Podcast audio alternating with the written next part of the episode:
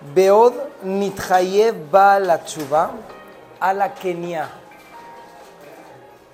Una de las obligaciones que tiene el que hace teshuva es la doblegación, el doblegarse. Entonces imagínense una persona muy arrogante, grande, fuerte, firme, y él no hay quien lo frene, no hay quien lo quiebre. Así él siempre tiene razón, nunca se equivoca, ese tipo de gente. Así, hay mucha gente que a lo mejor conocen en el mundo. Son, la palabra es arrogante un poco. Son una personalidad muy, muy especial, firmes.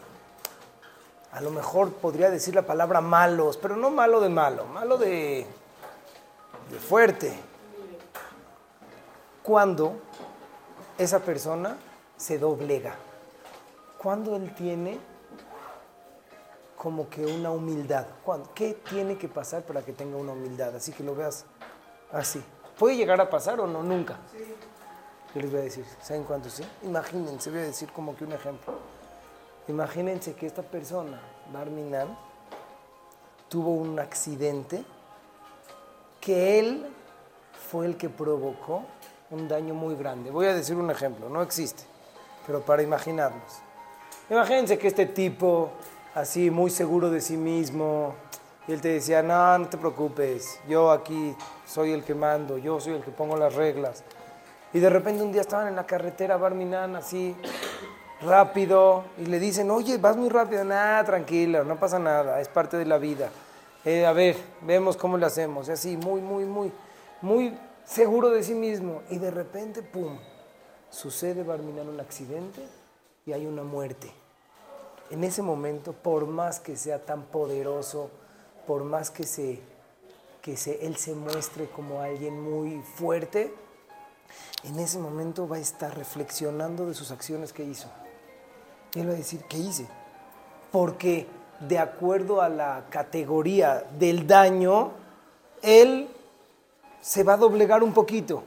Si es cualquier cosa que perdió, no sé, mil pesos, voy a poner, ah, es nada, mil pesos, no me doblego. Con esto, no, no pasa nada, sigue. Cuando pasa algo muy, muy, muy, muy, muy grave, entonces él empieza a reflexionar. Me acuerdo que había un chavo en Israel, que en Israel después les platicaremos, que estaba en Purim y así tenía el alcohol hasta lo que más, así, ahogados en alcohol, ¿sí? ¿Vamos bien? Ahogadísimos en alcohol. Y Barminan pasa muchos accidentes. En Israel, cuando yo estaba, pasó uno que se cruzó la calle, lo atropellaron y se murió, alcoholizado. Un chavo, bajur, así una tragedia. Él estaba en una yeshiva. Imagínense, le marcan a sus papás y le dicen, tu hijo lo atropellaron alcoholizado. Barminan, horrible. Pero había un cuate mexicano que él estaba tomadísimo, así estaban todos echando relajo, no sé qué. Entonces uno siempre de los de la bola, uno es el que se pasa un poquito más de listo y creo que quería acariciarle el Streimel al Hasid, algo así. A que no se lo acaricias, va así, no. De repente no sé qué, brinca, se lo acaricia y el Hasid yo creo que también estaba tomado y lo empezó a agarrar a golpes a este chavo. Entonces yo no estaba en ese grupito, lástima, pero me contaron que, cuando vieron que su amigo estaba en el piso y un Hasid pegándole, de repente se le bajó el alcohol. Así como que se les bajó y empezaron a ver qué, qué ondas. Quiere decir que hay veces el alcohol, que es lo que más puede confundir a la persona, tú puedes dominar ese, ese sentimiento, esa, esa confusión que te da. ¿Saben qué dice el Sharet Shubá? Cuando hiciste una avera, piensa como aquel, aquella persona tan arrogante que eres, un poco, porque todos somos en parte. En temas de mitzvot, a ver, ya no pasa nada, una vez, y de repente perdemos, hacemos una vera chiquita, y ah, no pasa nada, y de repente reflexionamos y decimos, ¿qué me pasó? ¿Cómo lo pude hacer? Y la respuesta es, ¿sabes cómo lo pude hacer?